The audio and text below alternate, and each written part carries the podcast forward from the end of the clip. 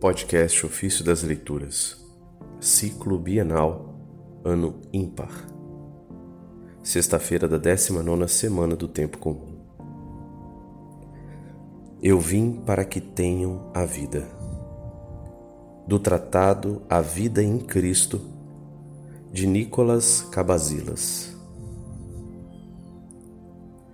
Se a felicidade procurada foi alcançada por meio de símbolos e figuras, a verdade e a realidade mesmas são vãs.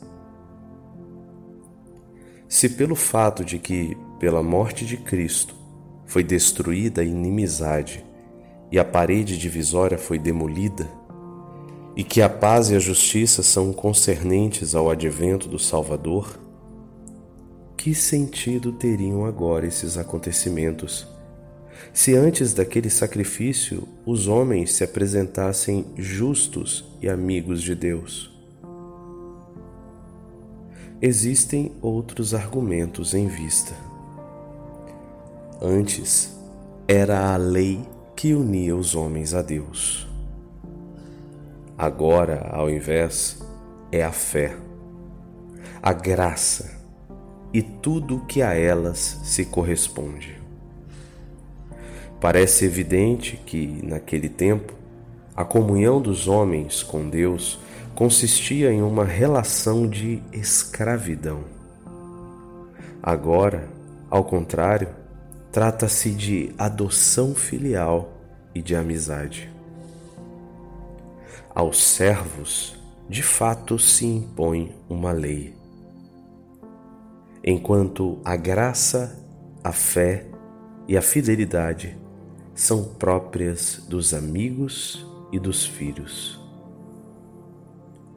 De tudo isso resulta evidente que o Salvador é o primogênito dos mortos e que nenhum dos mortos poderia ressurgir à vida imortal antes da ressurreição de Cristo. Da mesma forma, tendo em vista a santidade e a justiça intrínsecas a Cristo, ele precedeu sozinho todos os homens. Paulo o atesta quando diz que Cristo entrou no Santo dos Santos como nosso precursor. Entrou de fato depois de oferecer-se a si mesmo ao Pai, introduzindo também aqueles que o desejarem, isto é, aqueles que se tornam participantes da sua sepultura, os quais não morrerão como ele, mas participarão espiritualmente daquela morte no banho do batismo, e que depois de ungidos proclamam-na no altar do Senhor, saciando-se de forma inefável daquele que morreu e ressuscitou. E assim, por essas portas, os introduz no reino como majestades. Essas portas são, pois, muito mais úteis e dignas de veneração do que aquelas do paraíso terrestre. Aquelas não se abriam a ninguém que antes já não tivesse entrado e podiam também deixar sair a quem já estivesse dentro. Estas, ao contrário, considerando que as primeiras foram fechadas, apenas acolhem sem deixar ninguém sair. Aquelas puderam ser fechadas e assim permanecem. Sua fechadura foi destruída e o muro de separação abatido. Não é mais possível reedificar as suas ruínas e refazer aquelas portas, nem dividir novamente com um muro de separação os dois mundos, aquele superior e aquele inferior. De fato, os céus não foram simplesmente abertos, mas dilatados e quase arrombados, como diz Marcos. É, portanto, evidente que não ficaram nem portas, nem portais, nem aldravas. Aquele que reconciliou e uniu o mundo celeste com o terrestre e restituiu a paz, destruindo o muro de separação, não pode renegar a si mesmo, como afirma São Paulo.